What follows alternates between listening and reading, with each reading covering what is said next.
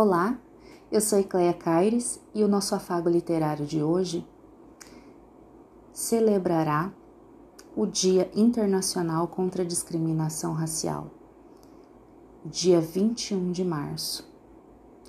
No dia 21 de março de 1966, a ONU instituiu essa data. E para que a gente possa refletir a respeito dela, eu peço que vocês acompanhem a leitura de um texto que foi escrito por Miriam Crechu, uma das primeiras médicas indígenas a se formar no Brasil em 2013. Esse texto ficou é, conhecido na mídia pela voz da Maria Bethânia. Mas hoje vocês vão acessá-lo pela minha voz, que não é tão bonita quanto a dela, mas que também luta pela equidade racial dentro desse país, que é um caldo de cultura e que precisa desconstruir as amarras coloniais que colocaram entre nós e estabeleceram entre nós fronteiras entre os sujeitos que, inegavelmente, em todas as circunstâncias, possuem traços genéticos, físicos, tanto dos indígenas quanto dos negros, quanto de inúmeros imigrantes europeus que aqui chegaram para além dos lusitanos.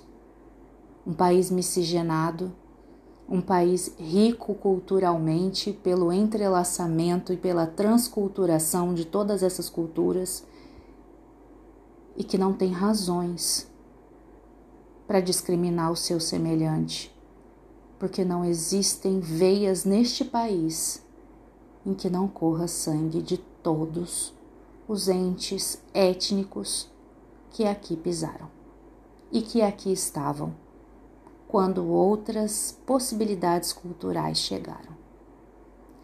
Vamos então ao texto da Miriam. A mãe do Brasil é indígena. Ainda que o país tenha mais orgulho do seu pai europeu, que o trata como um filho bastardo. A sua raiz vem daqui, do povo ancestral que veste uma história que escreve na pele sua cultura suas preces e suas lutas. Nunca vou entender o nacionalismo estrangeiro que muitas pessoas têm.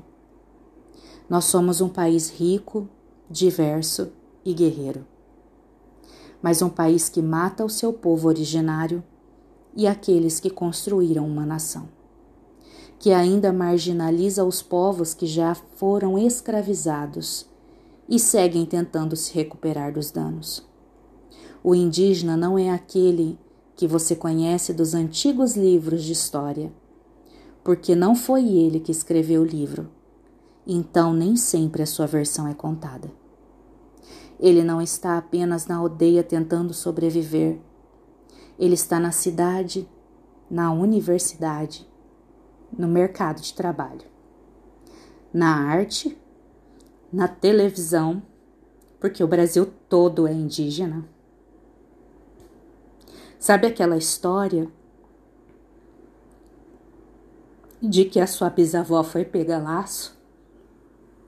Isso quer dizer que talvez o seu bisavô tenha sido um sequestrador. Então acho que você deveria ter mais orgulho do sangue indígena que corre em suas veias. A mãe do Brasil é indígena. Miriam Crechou 2013.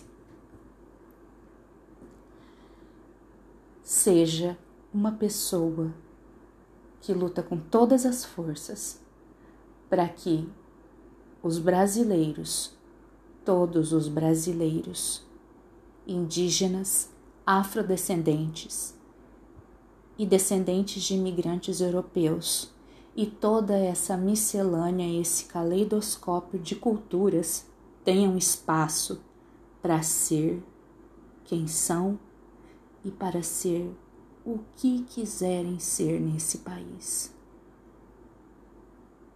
Um abraço para vocês. Esse é o afago literário de hoje.